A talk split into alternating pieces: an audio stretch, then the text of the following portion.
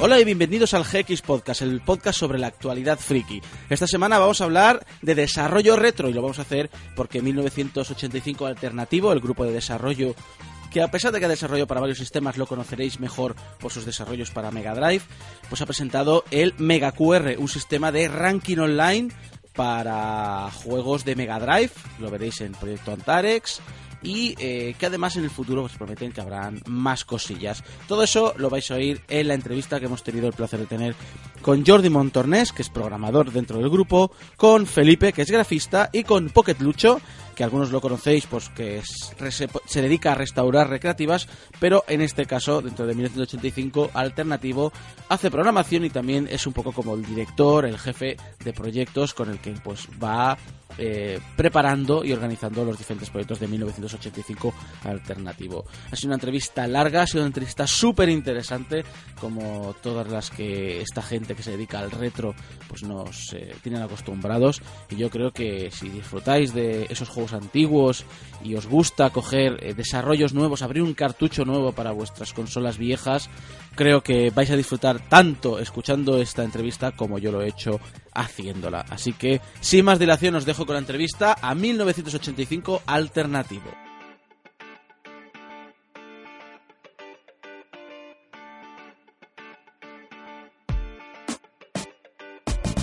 Bueno, voy a empezar ya con una hablando de algo eh, que creo que os toca bastante, porque aunque programáis ya para varios sistemas, os centráis mucho, o al menos se os conoce, porque os centráis en programar para Mega Drive. ¿Por qué? ¿Por qué os tenéis esta pasión por la consola de Sega? Porque soy un cabrón. es culpa mía todo. no, es por el tema también de la facilidad de programar y eh, la, variedad de herramientas que hay, de documentación y todo eso, es que, eh, ya te digo, la relación que hay entre todo eso más eh, potencia, Mega Drive es la mejor en eso. Porque, por ejemplo, pongamos la Master System. También es una consola sencilla y tal, pero al tener poca potencia ya, hay que tirar solo de, ensamblador. Te lo puede decir Jordi, que la ha programado. Y claro, no es lo mismo programar en ensamblador que tener un micro tan potente como el de la Mega, que puedes hacer las cosas en C bastante bien y la consola se lo traga bastante. O sea, no quita que para hacer cosas más tochas, eh, los efectos estos en plan Axel y tal que hace, como se tenga que hacer en ensamblador, pero vamos, no es 100% del código del juego en ensamblador como si tendría que pasar pues, en una Master System, en una NES y luego está el tema de Super Nintendo, que aquello es un drama directamente por la jodienda de, Nintendo, sus chips custom, la poca documentación y todo eso que lo complica bastante. Sí, tienes más colores, suena mejor y todo eso, pero si el compilador es una patata. o sea, que la Super Nintendo no es por falta de potencia, es por falta de documentación. Bueno, eh, claro, es que Sí, Está bien un poco eso, que, la, arquitectura esta de Nintendo era una arquitectura además eh, menos normalizada. en el fondo una Mega Drive es, era una cosa que, había más documentación porque el procesador es el mismo que tenía, por ejemplo, el, Amiga. Y el chip de vídeo no dejaba de ser una evolución del de Master, que a su vez era una evolución del de MSX. O sea, eran como más piezas sacadas, digamos, de, la estantería, ¿no? Piezas más comunes. y, que, incluso aparte es un Texas Instruments modelo tal que, hmm se ha usado en varias cosas y que hay una documentación de Texas Instruments completamente accesible. Luego la Nintendo y te hace un custom chip. ¡Hala! Sí, sí. Fin. Que se usa en la Super Nintendo. Y, por tema de potencia, pero si salí del 2D, ¿la Saturn? Pues la Saturn el problema es que también la documentación y la arquitectura incluso interna, a ver, no nos hemos puesto, ¿eh? tampoco mucho a explorarlo, pero es un tema que ya directamente incluso los programadores de la época con los documentos de Sega les costaba programar porque era tener una arquitectura un poco extraña, ¿no? El hecho de que se surgido al principio como consola 2D, se adaptara luego un poco a, que fueran a, las 3D, ¿no? Pues hizo que, que, fuera bastante complicado. Tienes que sincronizar diversos chips y, bueno, se supone... Ya, pero si nos metemos ya en eso, entonces lo suyo sería meterse en drinkas. También. Que ahí es más potencia todavía, ahí ya sí que es más sencillo, ya hay emuladores que son que están bien. Para probar las cosas, porque una cosa importante es eso, tener herramientas donde probar, porque si cada vez que haces una compilación tienes que estar grabando un CD, metiendo la consola, probándolo, aparte la trinca se, te traga copias la Saturn, no. Ya tienes que tener un chip. Ya te digo, es que también debes tener un sitio donde poder probar las cosas, porque de los emuladores te puedes fiar también lo justo y necesario. Te lo digo porque incluso en máquinas que hacemos en Mega Drive tenemos un montón de cosas que nos funcionan en el emulador, luego metes en consola y hemos tenido movidas de que de repente te nada segmentación false petadas enormes que dices, en el emulador va perfectamente. Sí, y luego pruebas y ups. Sí que es cierto, sí que es cierto, dices de, de, de Dreamcast, que hay gente que está sacando desarrollos. Sí, ¿no? Y en- programados en C, en en plan SDL, que es fácil portar. El Pierre Solas está haciendo, lo está haciendo Chui, que es nada, es de los que hace todos los emuladores para consolas que son no sé qué for all, está el Mame for all, Amiga for all, no sé qué for all, que se dedicaba a hacer emuladores para Dreamcast o para dispositivos en plan GP2X y cosas así. Y es el que han buscado Watermelon para hacer el, el port, porque claro, el tío controla mucho el tema de, de y tal, y, él es el autor del port de las librerías SDL, que son una especie de librerías para PC, Windows, Mac, vamos, una especie de multiplataforma, que es para, pues eso, para manejar gráficos, sonido y tal, y claro, lo está haciendo todo con, con eso, vamos, y Pierre Solar va a salir en eso. Incluso me comentó que todos los juegos estos que están saliendo de los alemanes, que hacen juegos para Neo Geo, que hacen conversiones a Dreamcast, el Gun Lord y compañía, que están hechos con sus SDL, y vamos, y son juegos que lo ves en Dreamcast y son, vamos, que están potentillos y nada, hechos en C con unas librerías, vamos, que no son las librerías oficiales, digamos, y que cumplen bastante bien. Pero es que también Isaco tener una cosa en cuenta, que es que el programar para um, una máquina así, es que si no lo hacemos por potencia, porque si lo hicieras por potencia, lo programaríamos en PC Bueno, directamente. Eso, que ahora hay mucho mercado. ¿Qué cosa Porque es? claro, es como, por ejemplo, Locomalito cuando hace un juego en plan 16 bits, eh, recreativo o lo que sea, pero claro, lo hace en PC. Claro, lo, nuestro no, lo, lo nuestro es ya pues más bien por el tema de, o como el que, como el que programa un juego para Spectrum. Lo haces pues por, también por el reto, las limitaciones que te ofrece la máquina, eh, la satisfacción que te da. Por ejemplo, la, la tontería esta del QR, que bueno, tontería entre comillas, porque tontería nada. Yo te digo, Jordi se pegó una currada tremenda para hacerlo funcionar y, y claro, la primera implementación que ya logró funcionar bien tardaba 28 segundos en generarse. Sí, sí, sí. Y claro, yo- luego lo pillé yo, me puse a optimizarlo y tal, y en, en dos tardes hicimos ya que, que fuera a nada, inmediato. Y claro, la satisfacción que te da una cosa así, de, claro, es que, tío, es como, más como un reto personal. De, de poder pelear con una máquina de 7 MHz o 64K de RAM, los colores que la gente se queja. Oye, pues también es una es bonito eso, tener unos pocos Sí, colores es- y poder eso, exprimir una máquina, porque claro, un PC es que no te da problemas. A- a- pongamos eso, la rutina del QR, claro, tú estamos basándonos en una tecnología del siglo XXI, digamos, con unos códigos fuentes, unos algoritmos diseñados para pedazos de ordenadores de hoy día. Claro, la, la cosa es que tú en PC te irías a, a Google, algoritmo de QR, bajar, pum, ala, lo copio y pego en mi código, lo compilo sin errores, a funcionar, ya está. Claro, aquí no, ya supone pues el esfuerzo de calentarse la cabeza. Claro, la gente que no le gusta esto, pues no, pues a lo mejor no lo entiende y dice, pues vaya ganar de marearte la cabeza. Pero es que a, lo- a nosotros es lo que nos gusta. Yo es que lo que veo es eso, mucho amor por la Mega Drive. Más que nada. Mm, Sí. Bueno, es una- yo yo tengo que estar aquí capaz- callado. Estoy aquí callado porque todos saben eh, en el grupo que, que soy nintendero y estoy aquí mordiéndome las uñas como puedo. Pero hay muchos Nintenderos, pero. Y yo he hecho pruebas. Sí. De hecho, en Retro Madrid incluso llevé así a escondidas un No Mumi de Super Nintendo y tal. Pero es que te digo, es que una cosa es que yo programe esto por gusto, por el reto y tal, pero al menos hasta cierto punto lógico. O sea, yo quiero que el código que tengo en pantalla, si está bien escrito, el compilador lo coja y funcione. Vamos, normal. Pero no que yo coja un código que esté bien escrito y coja el compilador y no funcione y no me sepa decir ni por qué ni nada porque le dé la gana. Claro, eso ya es una tortura. Hay una diferencia entre pelearse con una máquina y otra cosa es volverse loco con una máquina. Y eso es lo que pasa con los compiladores que, pues para, por ejemplo, Super Nintendo, que es que, es que no. Está muy bien, ya empiezas a tener libertad de colores y tal, pero es que por otro lado es un- una puta tortura. y claro, hasta cierto punto, hasta cierto punto mola, pero ya llega un punto que es que Sí, que a- es que es tan simple como coger dos instrucciones y cambiarlas de orden una encima de la otra, sin ninguna... Vamos, que, que no depende una de la otra en ningún momento. Y que de un orden no funcione y las inviertes y entonces ya de repente el compilador funciona y dices, ¿por qué? Esto no tiene sentido. Y te digo, esas son las pruebas que he tenido yo con la Super Nintendo. Muy divertidas. Y nada, y también es más que nada pues por el tema de, de poder fabricar los cartuchos.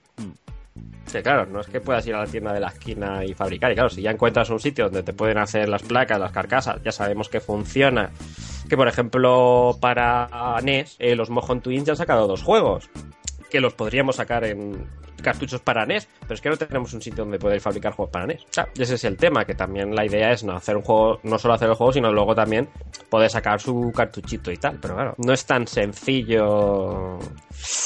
No se puede ir a la tienda de la esquina que te fabricar un cartucho de Links, No, digamos. La, la verdad es que no. Supongo que eso es No, más eh. complicado. Sí, por eso te digo que también dependemos del, del sistema, porque claro, uy, lo que me molaría a mí hacer un juego de Neo Geo, sí, pero para verlo en el Final Burst, en PC, claro, eso mola hacer tu cartucho y que funcione en la, en la consola real. También hay que ser realistas con eso. Habéis hablado de una cosa muy original, has hablado antes, para añadir ranking online a juegos que corren en plataformas viejas gracias a lo que llamáis Mega QR, que viene a ser eh, un QR, un código QR de esos de que nadie usa en el móvil, pero están.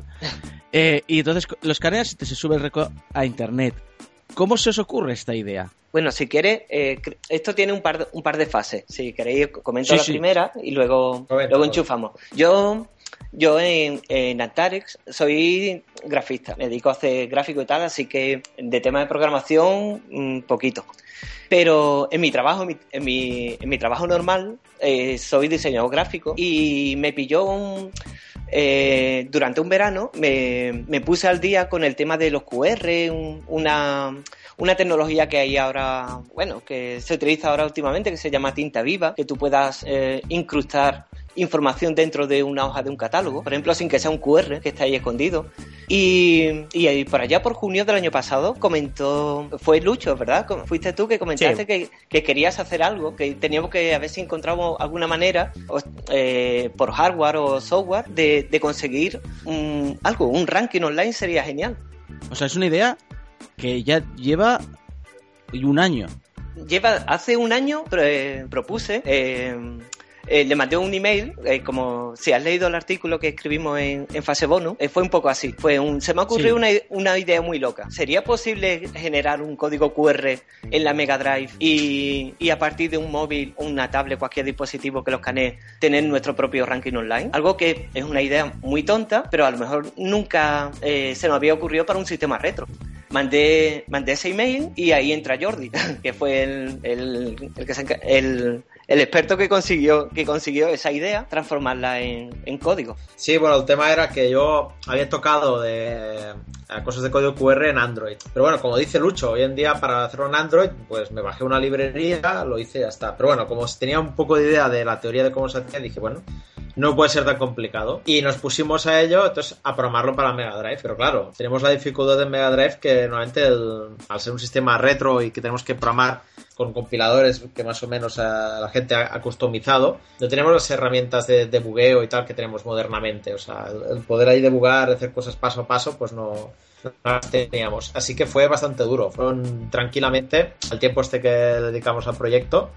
Por mi parte, eh, un mes o así hasta que conseguí tener, tener ya una, una ROM que era capaz de generar códigos QR con estas URL. Un, mes un mes y medio. Y bueno. un mes medio fue Jordi. Y entonces esto, eh, ya hemos acabado, aún lo que ha dicho, lo que ha comentado Bruto, ¿no? Eh, tardaba bastante, tardaba unos 28 segundos en generar el QR.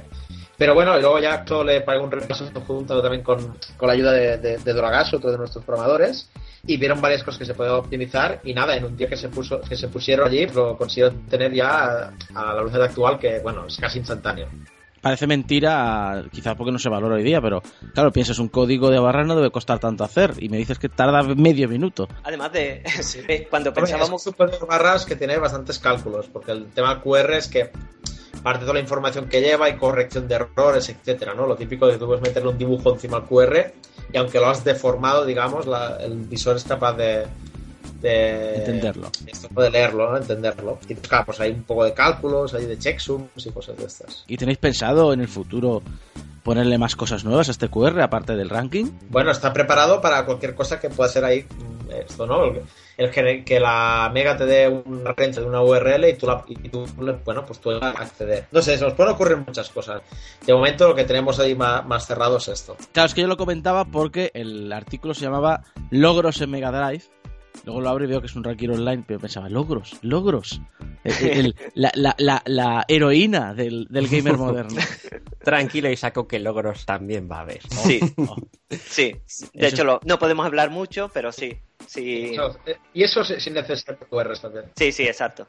Hombre, no, es, simple. En el momento que ya hemos tenido acceso a, la, a ese RAM de la consola, la típica memoria con pila, pues nada, ya podemos que cada vez que se haga un logro se guarde en el cartucho y aquí no pasa nada. Y entonces se puede hacer luego tablas de logros online igual que con de puntuación. No es más que mandar unos datos a una tabla y decir, pues mira, fulanito tiene todos los logros o menganito no los tiene. Y se puede hacer, pues sí, igual, que según juego con un login, login password, pues se puedan subir en plan, pues como se hace hoy en día un gamer tag con su nombre de usuario y su puntuación. Bueno, espero que no pase como en la Xbox Live que están todos hackeados. Ah, espero que aquí no haya tanto usuario y no haya tanto interés. Exacto, que, nos dejen un poquito. El tema de porque petarlo, vamos, si petan el iTunes y, pues, y petan de todo, a nosotros nos pueden petar exactamente. Igual eh, cualquier hacker de medio pelo que se lo ponga en una tarde, ¿no? La cosa es intentar ponerlo un poquito más complicado, porque no solo a la hora de hacer el QR fue la primera parte. Porque claro, sí, vale, subíamos una URL. Ah, qué bien, pues tú coges la URL y donde pone puntos, ay, pues voy a cambiar el número. Claro, no era tan simple. Eso habría que encriptarlo. Que eso, luego la segunda parte del QR fue cifrarlo a un algoritmo AES de 128 bits, ¿eh? Poca broma para un ranking. Poca broma para un ranking. sí, sí, sí. Pero es que encima luego teníamos el problema de que es que el algoritmo de cifrado eh, te genera caracteres que no están dentro del estándar ASCII. Vamos, que no, no todos son letras y números, sino que eran símbolos que no cabían ahí. Por lo que luego aparte se le hace una codificación base 64. Mm. Madre mía, pues otra, otra capa más de, de, encriptación, digamos, por eso que está, se genera el QR, se encripta con la clave de 128 bits, luego se le mete la base 64 y luego la parte web, que tiene que hacer todo, deshacer todo el camino. Al revés. Al revés. Felipe, la que, la que liaste es cuando se te ocurrió enviar ese mail, ¿eh? Sí, la verdad que sí.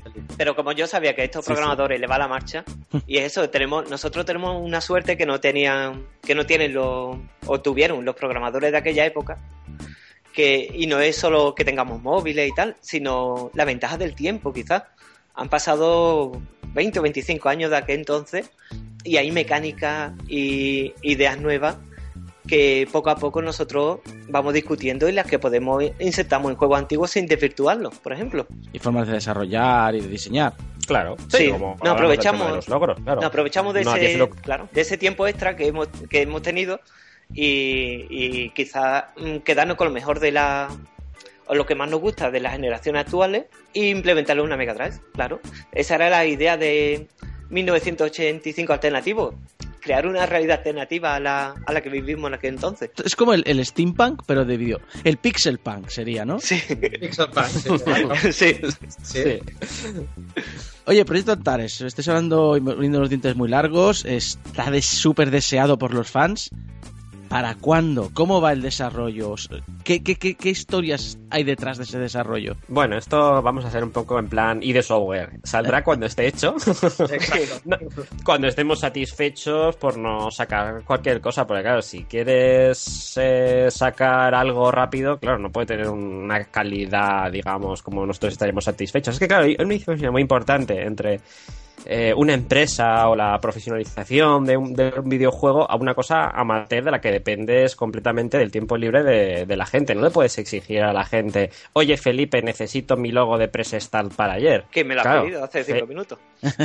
Pero claro, hay que comprender que Felipe puede tener situaciones personales ahora mismo, de trabajo, familiares o lo que sea, y que con las mismas en una semana le puede dedicar una hora, tampoco voy a decir más, o sea, una hora a la semana, como que no le puede dedicar ni dos minutos. Claro, la gente le, quieres poner voluntad y, ganas, pero hay gente que le puede dedicar un tiempo, hay gente que le puede dedicar otro, o directamente ninguno. Y claro, pues dependemos mucho de eso, y tampoco podemos poner unas fechas exactas, porque claro, si nos trabajáramos de esto, viviéramos, eh, ya digo, de esto, trabajáramos 12 horas al día en esto, pues sí que, o incluso eso, dependiéramos económicamente de esto, de, oye, si no sacamos el juego, no comemos, claro, no, no, es lo mismo puedes decir, este juego tiene que salir en Navidad por narices porque la temporada navideña, las ventas y tal. Pero claro, cuando es un momento de que esto es un juego amateur, que lo haces por el, el gusto, ya sea por la máquina, los juegos mm, antiguos o lo que sea, y lo que quieres es, pues, hacerlo con el corazón y hacerlo lo mejor posible, pues bueno, si se tarda un año, pues como si se tarda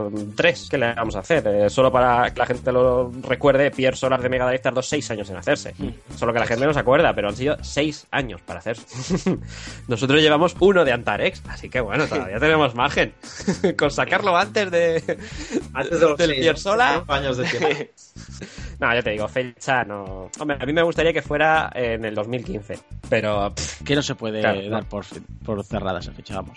Exactamente, es que ahora de repente, pues oye, quién sabe, a lo mejor el mes que viene me, de repente nos entran 10 programadores, 10 grafistas, 10 músicos súper encantados de trabajar gratis por amor al arte, por sacar el juego y que buah, le pueden dedicar un porrón de horas y lo tenemos a lo mejor aquí a, a, final de verano. Pero no sé por qué, me parece a mí que no. aún así, aún, aún con todos estos problemas de desarrollo, vais sacando novedades. ¿Tenéis preparado algo para este año? Sí, de hecho sí, porque mientras digamos que el grupo fuerte de más personas se dedican a Antarex, que es el digamos un proyecto grande que sí que hace falta mucha gente, eh, yo por otro lado he tomado más bien el rol de director de Antarex, ya no programo en el Antarex, y me dedico pues a lo mejor a programar y a investigar eh, tecnologías o chorradas, entre comillas, como esto del QR, driver de sonido, rutinas gráficas, que se puedan utilizar y, o en otros juegos, rutinas, pues por ejemplo, de cuatro jugadores, con uso de multitap. Y ya, te digo, por otro lado, pues eso, no solo para ese tipo de cosas, sino también en hacer jueguecitos más simples para tener cosas que, sacar. Este, hace un poco de tiempo presentamos en el, Retro Riguela un jueguecito sencillo para cuatro jugadores para sacarlo este año, a ver si para el. Me gustaría tenerlo para el Retro Barcelona. Y aparte, quiero tener otra cosa para presentar en el Retro Barcelona. Que esté el juego terminado, ya lo dudo pero al menos sí tener algo para presentar. Y siempre tener eso de sacar un juego y ya estar presentando, digamos, el siguiente, una cosa pues más sencillita. Fantasy Battle no va a ser otra cosa que una especie del Battle City de NES, el jueguecito este de los tanques que destruyes el escenario. Pues con un lavado de cara en plan Omumi, con mejores gráficos, muchos cambios en la jugabilidad, más ítems, vamos, potenciar el juego, añadirle cuatro jugadores, aparte ya meter pues todo esto del tema de logros, las tablas online, vamos, para darle vidilla. Y es un juego, pues eso, que es, relativamente sencillo de programar, rápido, no necesita unos recursos tan grandes como Antarex. Y eso, dedicándose dos, tres personas a compaginando con Antarex, digamos que se puede hacer. Claro, no es el mismo trabajo un juego que, que, el otro, hay mucha diferencia. Yo te digo, por eso, que mientras digamos que el núcleo gordo de 7-8 personas está en Antarex, pues a lo mejor estamos dos o tres dedicándonos a otras cositas. Entre Antarex y los juegos que presentáis, las tecnologías, como grupo de desarrollo mm, sois bastante prolíficos, os eh, curráis mucho la presentación, os curráis mucho presentar algo, es decir, os hacéis presentaciones en Reto Barcelona, es decir, es como una especie de empresa de desarrollo, seria profesional, vendéis desarrollos, pero ¿todo esto compensa eh, vender estos desarrollos? ¿Está bien visto? ¿Está mal visto? ¿Cómo lo veis vosotros desde ese punto de vista de poner un cartucho a 25 euros, un cartucho con su caja de Mega Drive, con sus logros, etcétera? Hombre, ¿te puedes creer que por Twitter a mí me han llegado a decir que el Omumi era un robo? Cuando el Omumi era gratis. la ROM está disponible para jugar y gente decirme, yo ese juego no jugaría aunque me pagaran. dices, ¿lo has probado? No, vale. Bueno, ya, yo te digo, me han llegado a decir este tipo de cosas. Estamos en España. Aquí da igual lo bien no que lo hagas o lo mal que lo hagas, siempre va a haber alguien que va a ir a criticarte. ¿Qué le vamos a hacer? Te voy a confesar que vi el tweet de, de un tío que decía 25 euros por un cartucho Mega Drive es un robo y yo estaba, yo estaba flipando personalmente es decir, en sentido de cajas, en sentido de, la impresión de las instrucciones, eh, grabar los cartuchos, etcétera, las pegatinas, etcétera. No, no me quise meter por aquello de que no hay que discutir con un tonto, que dicen, pero es en plan de eso es generalizado, se ve mucho. Realmente hay, mm. hay mucho voz crítica en ese aspecto o son solo unos pocos que molestan gracias a Dios, eso es lo, menos y sobre todo la gente lo que tiene es eh, comentarios positivos y es que, joder, es que eh, lo que a mí me gustaría es eso de que la gente está, que es tan crítica aportara soluciones, no solo quejarse. Si él cree que se puede hacer más barato, pues, joder, demuéstramelo, dame consejos y a lo mejor lo podremos hacer más barato, no solo quejarse por quejarse. Vamos, es lo que yo opino. Pero claro, cuando ya es un punto de que es quejarse por solo quejarse para hacer daño. Eh, quizás lo que la gente no vea es que, por ejemplo, yo puedo tardar en hacer una pantalla, una pantalla estática, puedo tardar como dos, tres semanas en hacerla. Luego otras dos o tres semanas en corregirla. Y que quede terminada mm, y lista y presentable eh, quizás una o dos semanas más. Eh, a mí no me paga nadie por eso, ni a nosotros. Es que además no, es lo que buscamos. Nosotros que buscamos que tengamos poder realizar un, juego divertido, innovador, muy personal, porque todos son muy personales. Todos todos los juegos, todas las pantallas, todos los gráficos, toda la música tiene algo de nosotros. Y venderlo 25 euros es que no es venderlo. No sé quién, eh, quién se puede quejar por porque un juego mm, así, en el que podamos dedicar dos años de nuestra vida. Eh, cueste 25 euros. Que 25 euros mm, te cuesta cualquier cosa. es que te lo digo, es que cuesta 25 euros fabricarlo. Sí, sí, pero quiero decir que solamente esos 25 euros es eh, la impresión, el cartucho, el plástico y nada más. Es que no, no, no es más que eso, que la gente piense, que... la gente sepa que solamente vendemos el material, no vendemos nada, nada nuestro, que, no, no tendría valor. Eh, para alguien que trabaja por horas, eh, quien se queja es porque seguramente nunca ha dedicado seis semanas de su vida en hacer una mínima parte del juego. Siempre hay gente esto gente que en internet todo lo verá mal, lo saques como saques y tal, pero yo creo que en realidad, aparte de los trolls, la gente lo ha entendido bastante y, es eso, ¿no? Pues supongo que nosotros hacemos un juego que es como el que nos habría gustado ver hace 25 años y yo creo que mucha gente eso lo, entiende y además le mola eso, ¿no? Por poder ver un juego de que podría haber salido hace 25 años y que, y que, y que fuera así, ¿no? Tan divertido como esperamos que sea Antares. Con tanta feria reto que está celebrando donde estáis presentando estos juegos, que supongo que ahí es donde conseguiréis eh, la, de primera mano las impresiones de la gente y también con todos los blogs y portales que están siendo sobre el tema retro, ¿cómo veis la salud del retro en nuestro país? Yo lo veo fenomenal, vamos, la cantidad de mm, incluso de podcast de, sobre videojuegos retro que, que hay hoy día es una cosa espectacular. Si te vas hace unos años y había uno o dos había que dar gracias. Y lo bueno es eso, que hoy en día también, con el auge de, YouTube, también pues montones y montones de, de gente haciéndolo. Es que claro, al fin y al cabo la tecnología cada día nos da más, más facilidad para hacer todo. Tú lo sabes bien, Isaco, porque claro, no es lo mismo cuando empezaste en Game Over mm. hacer un programa de radio a, lo que es hoy en día, que en tu casa perfectamente, eh, con un micro y conexión a internet ya te puedes hacer un, canal de YouTube, un canal, un podcast, juntarte con mucha gente con programas como Skype o lo que sea, ya no depender de una emisora de radio con su mesa de mezclas, con sus micros. claro, casi te diría que casi te diría que con el equipo que tengo yo que, que es del barato me sale de mejor calidad que no irme a una radio local. Es decir, sí, realmente ha avanzado muchísimo. Y claro, todo eso pues también ayuda, no solo eso también porque hoy día el retro se ve claramente que está, está de moda. La gente ahora pues le ha dado por recordar viejos tiempos. Tal vez el videojuego moderno no les llena lo suficiente, no lo sé. Porque en una época, por ejemplo, de, pongamos PlayStation o PlayStation 2, la gente no miraba tanto al retro. No le importaba de, ay, yo quiero jugar a mi juego de Nintendo 64 en la GameCube, no, no, la gente no, tenía esa, esa necesidad. Y hoy día, pues la gente, no, es que necesito que mi consola sea retrocompatible y tal. Cuando de toda la vida, pues generalmente es la, las menos las, que tenían eso. Y no solo eso, sino el mercado de segunda mano, el auge que hoy en día de la especulación y todo eso del retro es porque hay mercado que, que lo quiere. Porque tú te llevas hace 5 años, querías comprar juegos de Saturn y vamos, y pagabas uno o dos euros, ya pagabas mucho. y ahora vete voy a comprar una Saturn físicamente, o sea, vale un dineral. Podría haber comprado en un Cash Converters Mega Drive a 6 euros y cosas así, porque no lo quería nadie, lo tenían ahí, cogían polvo y ahí estaban. O sea, yo llegué a comprar un Castlevania de Mega Drive por un euro completo en un Second Company. Vete tú ahora a comprar eso. Claro, te estoy hablando de hace más de 10 años. Porque hace 10 años no lo quería nadie.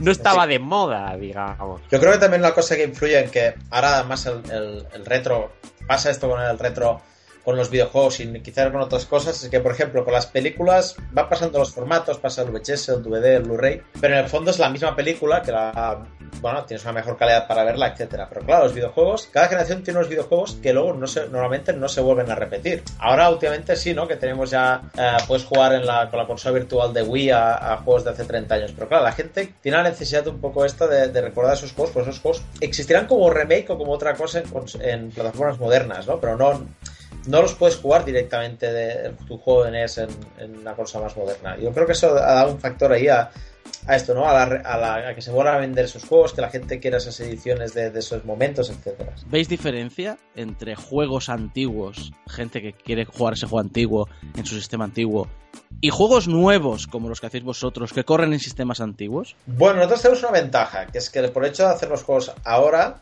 aparte que también nos podemos flipar más técnicamente o lo que sea, porque, porque podemos tener más información, también es verdad que nosotros tenemos la experiencia de más géneros y más jugabilidades modernas que a veces pues podemos dejar de estilar una cosa de estas en, juegos que en la época realmente esas jugabilidades modernas no, existían, ¿no? Nadie se había ocurrido. O sea, sí, jugamos con ventaja, desde luego. Sí, estoy de acuerdo también que, jugamos con un poco de ventaja porque eh, creo que a todos nos pilló nuestra adolescencia y tal con la Mega Drive y Super Nintendo y todos esos sistemas. Y ha pasado el tiempo y debido a nuestra formación, con lo que hemos estudiado y hemos visto y tal, ahora tenemos la oportunidad de, hacer eh, eh, esos mismos juegos que, veíamos antes un momento como algo increíble. Tú ibas a una tienda, cogías un juego, lo ponías en tu Mega Drive, no sabías cómo se había hecho eso. Era como magia. Y ahora nosotros podemos. Exacto, y nosotros ahora podemos hacer eso. Eh, es una de las cosas que me, me alucinaron. Yo hace un año, hace prácticamente un año, no tenía ni idea de que iba a hacer pixel art ni, ni juegos retro. Yo conocí a Lucho y, a Manu, eh, Manu Trigger Harpy, eh, en Retro Madrid. Y hablando con ellos, le comenté que era diseño gráfico y dice, ¿tú quieres echarme una mano? Y desde entonces no me ha faltado ni nuevos amigos ni, ni trabajo. Saco el látigo y yo soy trabajo rápido. ¿Sabe que? la verdad es que, no mordemos, ya lo sabes, Felipe. Sí, sí, sí. Eh, puede, puede, dar fe de que todo el mundo que se acerca a hablar en este tipo de eventos y a saludar y eso, pues nosotros siempre estamos encantados de hablar con la gente o sea, que, colaborar con la gente. Que si alguien quiere colaborar, ya sea con Antarex o con otros proyectos, se os pueden acercar. Claro, por supuesto, incluso con sus propios proyectos. Si él quiere programar un juego para Game Boy y ya tiene medio juego de Game Boy, nosotros le podemos ayudar en, lo que sea, pues estaremos encantados de, ayudarlo. La cosa es eso, mientras todo sea fomentar el videojuego retro en máquinas antiguas o incluso modernas, no, sacarlo en PC o lo que sea, pues oye, es que es eso, esto lo hacemos por, por amor al retro, no por negocio ni sacar dinero, por eso, porque entonces no venderíamos las cosas a 25 euros. la venderíamos a 50 como hacen otros, o a 60. Es, es, otro rollo y es eso, el tener, poder ayudarnos entre nosotros, eh, y no solo eso, sino por ejemplo pues hacer tutoriales de programación como los que hicimos en su día en, el, en otro lado en, o en más páginas mucha gente de, esos tutoriales pues me, consultaban por privado por abierto de oye esto cómo se hace yo he encantado de, de ayudarles incluso muchas personas de estas de, estos foros han acabado ayudándonos en Antares o nosotros ayudándonos a ellos, o incluso ellos sacando cartuchos, como el próximo, este, el Supra Skill Minds que van a sacar. digo, es de un usuario que no tenía ni idea de programación, cero, está en el instituto, es un chico que está trabajando, que está estudiando ahora mismo en un instituto, o sea, es muy joven, aprende, ha estado aprendiendo a trabajar, a programar, perdón, con estos tutoriales y, oye, pues ha llegado a sacar su propio juego para Mega con un poquito de ayuda. En un sistema que no existía cuando él nació. Exactamente, cosa que te alucina diciendo, pero si tú la Mega Drive. No, no, porque a mí me gusta este tipo de juegos, este tipo de consolas, y aunque yo no. Claro, como a nosotros si nos pudiera gustar la, yo que sé, la, la TI 2600 no, porque sí que tenemos la edad para, para verlo, pero bueno, consolas anteriores. Magnavox Odyssey. Que claro, no las hemos visto, pero bueno, nos puede llegar a hacer gracia. Pues eso es algo que, curioso, el Pong y, ese tipo de, consolas puede llegar a, gustarnos algo, podemos llegar a entenderlo así, pero vamos, que lo suyo es que esa persona, que ya es más generación de PlayStation con tres dimensiones y tal, pues no, no, acaben haciendo juegos ahí de, Mega Drive. Yo te digo, y encantados de, ayudar a este tipo de gente, porque es que es alucinante que haya gente así con estas aficiones. Has dicho antes una palabra que suele dar mucho miedo cuando se habla de retro, pero que hay muchos puntos de vista sobre ella. Especulación. Me gustaría saber qué opináis. No, chicos, habla, habla, que yo he hablado. que luego dicen que no me callo. Bueno, yo comparto bastante la experiencia que dice Lucho de que hace 10 años, eh, con el tema del retro, podías encontrar casi de todo súper barato, porque realmente nadie lo quería. O sea, yo me acuerdo incluso haber visto los Spectrums, esos del Polis Pack o no sé qué, en los chinos, a finales de los 90, que no me acuerdo cuánto valían, pero podría ser, o sea, 2.000 de las antiguas pesetas o 3.000 o una cosa así, ¿no? O sea, 12, 18 euros por Spectrum por abrir, ¿no? En cambio ahora eso, pasar ahora que se encontrase en un almacén unos cuantos Spectrum de estos, bueno, la gente, o sea, la gente los podría enchufar allí 100 euros tranquilamente. ¿Por qué ha pasado? Pues será aparte de porque hay un más mercado, también se ha hecho una rueda un poco especulativa, ¿no? El, hecho de que hay gente que vive de esto, de, que siempre van rastreando los, los cash converters, los, los, rastros, los, mercadillos, y viven de esto, de, vender, pero vender a precios altos. Y esto se nota, incluso tiendas a veces que tienen cosas de segunda mano, que no están especialmente eh, especializadas ni en videojuegos o ni en en la segunda, en segunda mano, ahora ya incluso allí te encuentras que los precios se han multiplicado por dos, por tres o incluso por más, ¿no? Y es, una cosa que, claro, hace que, seguir esta afición sea más complicada y además, como más gente también esta afición, más cartuchos salen del mercado y acaban en, colecciones más o menos inamovibles, ¿no? Supongo que con el tiempo esto seguirá pasando así. Pero me lo has definido muy bien, pero no te has posicionado, ¿eh? Pero a ver, es que. Me parece bien. No, a ver, yo me parece mal especular por eso. O sea, también entiendo que aunque no hubiese especuladores, el precio se dispararía bastante por eso, porque creo que cada vez hay más usuarios y precisamente cartuchos cada vez hay menos, porque también hay algunos pues, que se estropean, que acaban en la basura, lo que sea. Pero sí, a ver, yo los especuladores como tal, mm, a mí personalmente no me mola porque me perjudican a mí como coleccionista, eso está claro. Es que hay bastantes matices con, con estas cosas. Que, por ejemplo, eh, partamos de la especulación que ha habido con el Omnigenesis, que me toca de cerca. A ver, una cosa es que pongamos que un Radiant Silver, un de Saturn, un juego que ya tiene sus años, tuvo poca tirada, es un juego raro, eh, o lo comprabas de importación en su día, que comprarlo de importación en los tiempos pre-internet, te salía caro porque tenías que depender de tiendas. Recordemos que un Dragon Ball Z de Super Nintendo costaban 20.000 pesetas de la época, no eran juegos baratos. Entonces, claro, si partimos de una cosa que es rara, escasa, que ya era cara en su día, pues claro, lo lógico es que no te la vayan a regalar con los fosquitos, joder, es una cosa rara. Un X68000 japonés, el que ha tenido uno, se ha tenido que gastar un dineral para traerlo de Japón, y claro, es lógico de que no lo vaya a vender por 30 euros. Un X68 debe costar 350, 400 euros y es algo que tiene que entrarnos en la cabeza. Esto tiene que ser caro porque es que es caro. Es escaso, siempre ha sido raro y no es común. Y ese tipo de cosas es cara. O sea, yo porque yo quiera comprar un Ferrari rosa no lo voy a encontrar barato. Era una cosa cara, extraña, selecta y oye, pues es lógico que sea caro. Pero claro, una cosa como Movie Genesis, que como el que dije, se sacó hace cuatro días, se sacó 25 euros, sin ánimo de lucro ni nada. Yo no he visto un euro de ese juego. Y que luego la gente acabe vendiéndolo a 150 euros en eBay y lo grave que lo venda. Y claro, él está ganando un dinero de un trabajo que ha hecho otra persona. Eso sí que es una especulación flagrante y, a mi punto de ver, nada positiva, porque es muy dañina. Lo único que puede hacer es que el autor se cabre, lo mande todo a tomar por saco y ya se dedique o, o, suba el precio o no haga más juegos. No lo digo por mi caso, lo digo por otras personas que pudiera pasar, porque yo voy a seguir sacando juegos aunque me gane esto 80 veces. Pero puede haber gente que no. Y lo único que haces es que acabas dañando a la propia industria, entre comillas, del, juego retro con ese tipo de, de, actitudes. Más que nada porque es que el juego se sigue vendiendo en la, en la página web a 25 euros. Hombre, es que ahí, ahí ya podemos también entrar en si el cliente es tonto. Ya, bueno, pero a veces peca la falta de información. Que ten en cuenta que nosotros en lo que es en el extranjero no nos hemos publicitado nada. Eh, nosotros no nos publicitamos, tenemos una web ahí y ya está. Esto es el, el boca a boca, pues que en el extranjero se va moviendo, no sabemos cómo, de repente aparece en un foro, alguien lo publica y la rueda empieza ya a girar, a girar. Porque, por ejemplo, yo no sé lo que pasó en Japón, pero de repente llegaron un montón de tiradas, un montón de pedidos de, de los Mumi. Pues eso es que en algún blog o algún sitio alguien compró uno, pues de repente eso sale, pongamos en el Kotaku japonés, y pues pega la, la explosión. Y claro, pues a lo mejor si esa persona no. Un japonés no entiende ni papa de español, por supuesto, y de inglés ya les cuesta. Pues claro, no la web tal vez no ha sido la más informativa del mundo. Ha habido problemas de distribución, el juego se agotó, luego vino más, pero la gente no se entera de esas cosas y entonces pues que acaben yendo a eBay por desconocimiento más que nada. Claro, ahí también es culpa nuestra, pero claro, si no somos una empresa que nos dedicamos a esto, no tenemos los medios, los recursos ni nada, también es un poco perdonable a mi punto de ver. Creo, porque joder, los dominios hay que pagarlos y si tienes quieres tener a una persona ahí que esté en las redes sociales haciéndote propaganda y tal, eso hay que pagarlo. La gente lo hace en su rato libre, entonces pues, se, puede comprender que también mm, no podamos hacer llegarnos a, a- la gente como se podía hacer llegar.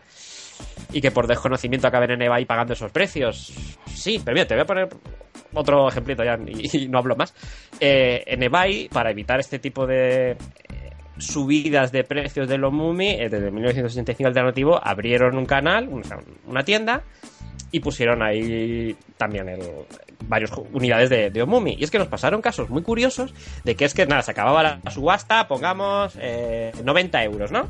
Y entonces al ganador se le mandaba un mensaje diciéndole, oye, que es que el juego en la web está a 25 euros, así que como, aunque valga 90 euros, tú has ganado, pero se te va a, mandar un, el, tipo, típico recibo de, PayPal, pero de 25 euros, porque en la web se puede comprar a 25 euros, bla, bla, bla, bla, bla. Y pasarnos de que el comprador, siendo español, eh, atento, cancele la, la subasta y diga, no, no, es un timo, no me fío, no me lo creo, sois unos estafadores y te quedas, perdón, o sea, te estoy intentando hacer ahorrar de 90 euros a 25 o no sé, o es que directamente esa persona piens- puede pensar de, no, es que yo compro este juego a 90 euros pues porque me da un caché de, oye, yo tengo esto. Pero si vale 25 ya no lo quiero porque es que no, no, no- Bueno, tiene puedes- clase. También puedes sospechar, es decir, uy, que a ver si me está intentando copiar, pasar una copia pirata. Eh, y sacos un juego pirata. De Una copia un pirata juego- de un juego pirata. Claro, es un juego no licenciado, pero claro, No licenciado, claro. porque somos del vendedor. Aquí tienes la página para que veas el precio, tal, que somos los que lo hemos hecho. Y hay que pasarnos casos así, que es que te quedas un poco. ¿Y el botón de vender ahora? ¿Venderlo ya? No, también, claro, ya se, se tuvo que poner eso porque es que si no, si lo ponías en subasta, la gente también luego te cancelaban la subasta por cosas así. Decía, pero te estoy intentando cobrarle menos. Yo te digo, han pasado ciertas cosas alucinantes con lo de los cartuchos que a veces no te lo explica. La gente, es coleccionista retro. Maravilloso. Hablando de retro, ¿qué os parece toda esta saturación de estética retro en los desarrollos indies actuales? ¿Está justificado o es solo pues una manera de, de tapar una carencia técnica? Yo más bien entre lo segundo. No es lo mismo hacer un gráfico pixelado a 6 colores, a 16 colores. Y si ya vamos a Game Boy 4, que tener que tirar 16 millones de colores, 25 millones de polígonos en pantalla. El- el- los gráficos retro son bastante resultones. Y con la Eh, tecnología de hoy, Sí, es que creo que el, el gráfico retro eh, envejece súper bien. Eh, creo que, que es una inversión de futuro también. Hay que ser bueno, ¿eh? Retro, hay que ser muy bueno. Pero si un buen, un buen gráfico retro mm, sigue sin cansar 20 o 25 años después, es, es muy curioso. Mientras que los polígonos envejecen muy mal. Sí, no, y a ver, y también envejecieron mal en la última época de esto de Mega Drive y Super algunos juegos que hacían eh, lo típico, convertir a paletas más limitadas, convertir cosas renderizadas, tipo Rise of the Robots o estas cosas, que eso sí que ha envejecido fatal, pero en cambio los típicos dibujados con pixel art a mano por artistas y diseñadores que saben lo que hacían, aguantan perfectamente. Pero entonces, ¿lo habéis justificado? Mm, Es que Porque ya he dicho que no. Porque Yo ya he creo- dicho que es eh, fal- falta de algo. yo me, me voy a posicionar en el centro y creo que va- es- siempre va a ser relativo, relativo a lo que tú estés deseando hacer. Si, si tú posees, eh, tiene unas limitaciones, eh, yo como diseñador gráfico he de comentar, eh, quizás puede parecer un poco contrario lo que le ha dicho Lucho, que una de, mi- de mis mayores problemas es que yo haciendo una comparación, antes eh, disparaba como con una metralleta, porque podía hacer gráficos de 16 millones de colores, 24 bits de profundidad, y me daba igual, no había limitación. Ahora cuando me, pongo con la Mega Drive tengo 16 colores, en el mejor de los casos habitualmente 15, y, y 8 bits de color, de profundidad de color, y para de contar. eh, Depende, yo creo que depende. Depende de, de, la. Tantos. Puede ser una limitación del, del, autor. Yo creo que es más difícil hacer un buen gráfico pixelado que hacer un buen. un, un gráfico con sin limitación de resolución y tal. Sí, pero Felipe, es que en PC lo que acaban haciendo sí es estética, sí, pero tú estás teniendo una limitación real de 16 colores pero es que empecé a, acaban usando millones de colores en pantalla pixelados con efectos de rotaciones, infinitos sprites, partículas y de 80.000 historias que no se pueden hacer en una máquina antigua. Acaban haciéndose eh, pixel art y cosas así, pero porque saben que si quieren hacer un gráfico mejor van a estar a altura de un Rayman Legends. Claro, pero ellos no están programando. no hacen un Rayman Legends, ese también es 2D, pero claro, no puede, una persona en su casa no puede hacer un Rayman Legends. Claro, pero es que ellos eh, en el fondo no están programando para máquinas retro, están emulando el estilo de, máquinas retro. Claro, y por eso, y, y, tiendes a usar ese tipo de estética porque es más aparente y muchísimo menos trabajo que hacer, pues eso, un juego 2D bestia. Yo que sé, un Castle Crashers que tiene un montón de frames de animación, Tú solo tienes que ver, por ejemplo, un juego como La Mulana. A mí me gusta más el La Mulana, el primero, el que está hecho en plan MSX, que no el remake nuevo. Pues para mí va a envejecer mejor. La Mulana antigua, que se hizo de otro, es eh, otro rollo, que no el nuevo, que es más comercial, con estos gráficos más coloridos y tal, y todo lo que tú quieras, pero dentro de 10 años tendrá mejor pinta el de MSX que no el, el nuevo. Y tiene mejor el gráfico. Sí, el MSX es coherente con, un estilo determinado. Exactamente. Estoy totalmente de acuerdo contigo. Pero sí es cierto que, depende, yo creo que no podemos generalizar porque depende de, lo que quiera. Hay, hay gente que, loco malito, utiliza un, un estilo preciosista en su, en su No, no, por supuesto, que, que, se me entienda, que yo no estoy criticando a nadie, cada uno puede hacer lo que quiere, usar el estilo que quiere, y por supuesto, todos los estilos son igual de válidos, la máquina que uses, por supuesto, no, no, no quiero ir yo aquí de talibán por la vida. no, y Simplemente, pues eso, de que parece que esté de moda ese tipo de gráficos y claro, pues es que también es por el tema eso de la limitación de uno mismo. Yo igual, yo si me quiero poner a hacer un juego yo solo, también he de, reconocer mis límites. Yo aunque quisiera hacer un Street Fighter 3, en mi casa yo solo no puedo. Bueno, pero loco malito o vosotros sois gente que lo hacéis sin ánimo de lucro. En los indies mm. viven de. Exactamente ahí ya está a ver también la gente que, le compra el juego. Si la gente que compra juegos porque le gusta ese tipo de gráficos, pues entonces seguirán haciéndose juegos con ese estilo de gráficos. Si la gente no los compra, pues ya tendrán que hacer otra cosa. También dependemos de eso, las, las modas. Tú, pero, por ejemplo, no puedes intentar cobrar un, eso, un Castle Crashes por 80 euros. Seguramente ya tanto amante del pixelar ya no no habrá tanto amante de pixel art. Que es lo que suele pasar con Rayman Legends y todos estos, que son los juegos con un presupuesto bajo para ser un juego comercial, digamos, pero que estéticamente y tal se nota que una empresa gorda detrás como Ubisoft, un estilazo gráfico, una diversión y todo lo que tú quieras, pero el juego solo vende cuando baja 15 euros, porque el juego de salía 70 euros no lo compraba ni el tato. Jordi, ¿tú como programador cómo lo ves? Bueno, yo, yo en este caso me posiciono un poco como, como con Felipe. De todas formas, también hay que decir que a mí lo que realmente a mí me atrae más eso, ¿no? Cuando es como un tipo la mulana o algo que, imita un, un, cierto tipo de gráfico antiguo, que no el hecho de que por, por modernez lo cambies. O sea, por ejemplo, eh, ahora se ha puesto muy de moda esto, ¿no? Un además un tipo de, pixel art, el, el, que usaban, por ejemplo, en la aventura esta que se llama Leviathan, que era una aventura indie que promocionaba una película española que se llama Pixel Theory. Este tipo, estilo allí pixelado, mm, ya se nota que es un diseño más moderno. cambio, algo así como lo que hace lo con Malito, que remite más a los arcades y esto, a, mí me, atrae más, de parte artística. Parte programadoril.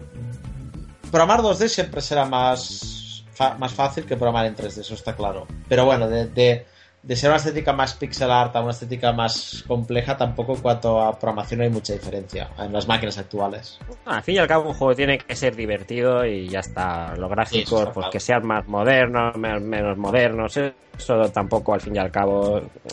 al menos a nosotros deberíamos, ya que tenemos una edad, saber perfectamente que, eso tiene que ver para según qué géneros, pero hay otros pues que tampoco es lo más importante. Ya te digo, al final lo que prima es que el juego sea divertido, tenga los gráficos que tenga. Estoy de acuerdo, yo creo que juega cinco minutos a cualquier juego indie y ya sabes si, si la decisión de diseño ha sido por limitación del artista o ha sido por, mm, por amor al retro. Solo con que juegue cinco minutos ya sabes si, si ha tirado por los retro por lo fácil o es que realmente quería hacerlo así. Entonces uno disfruta cuando ve uno de esos juegos que, que tiene un marcado estilo, añoranza retro eh, se nota, se nota. Yo creo que ahí donde, donde uno lo distingue es la primera partida. Y ya para acabar, vosotros que estáis metidos a nivel de, de no ganar ni un duro con esto, también hay gente que conocéis que lo hace, pero con idea de, bueno, que se llevarse algo el dinero. ¿Cómo veis el futuro del mercado retro? En general. Mm-hmm. Difícil, ¿eh? en mi opinión, te digo que también es verdad que el éxito que, por ejemplo, ha tenido Pierre Solar o que estamos teniendo nosotros, es posible que con el tiempo, si van saliendo más grupos y tal, claro, todo esto se diluya porque esta gran novedad de sacar juegos por plataformas que igual hace 20 años no han tenido ningún juego, una vez ya salgan 4 o 5 juegos al año, igual no va a ser lo mismo.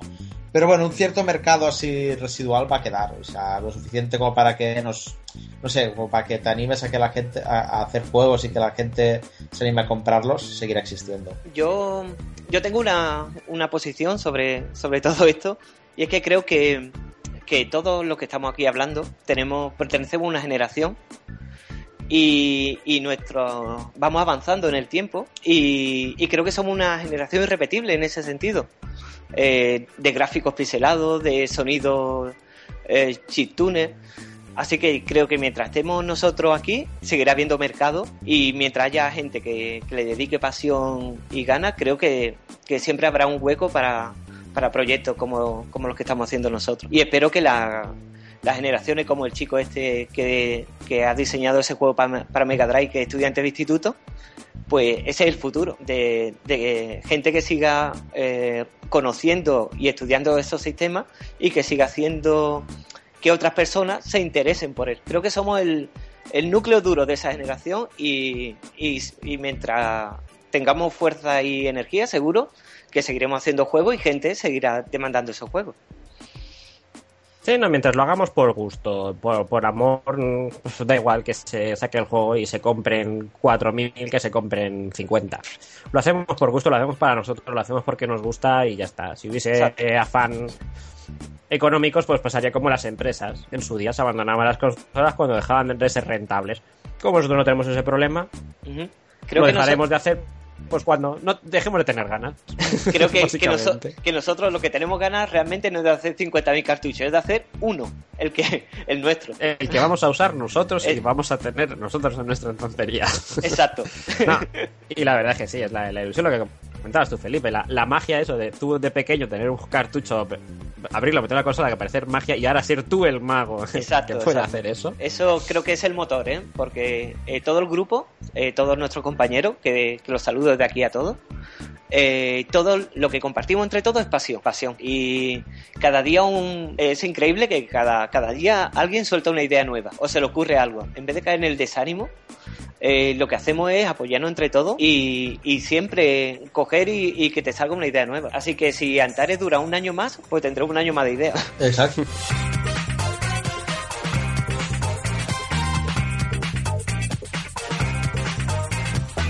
Y hasta aquí ha llegado la entrevista a estos tres eh, cracks de la programación, del desarrollo retro, que con el que he tenido el placer de pasar, pues no sé cuánto ha sido, una horita más o menos, bueno, más o aproximadamente una hora hablando de retro y de recuerdos y de juegos antiguos y de desarrollos modernos.